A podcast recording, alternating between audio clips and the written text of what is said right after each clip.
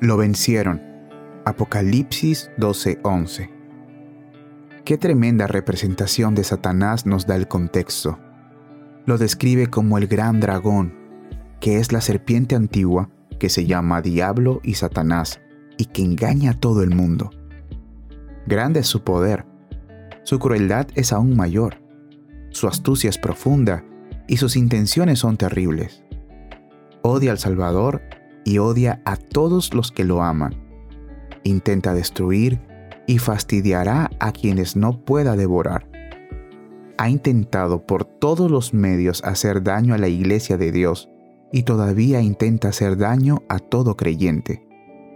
Es terrible como un león rugiente, pero es más probable que nos lastime cuando viene con astucia, en silencio, como una serpiente siempre es más peligroso cuando se viste de ángel de luz, porque así somos más propensos a confundirlo.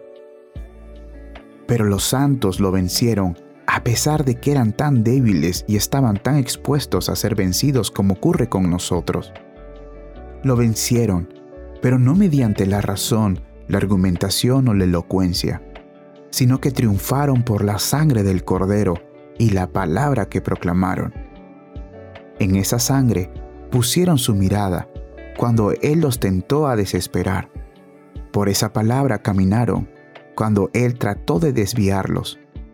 La sangre fue súplica, el fundamento de su esperanza y la razón de su alegría. La palabra fue su escudo, su consuelo y su guía.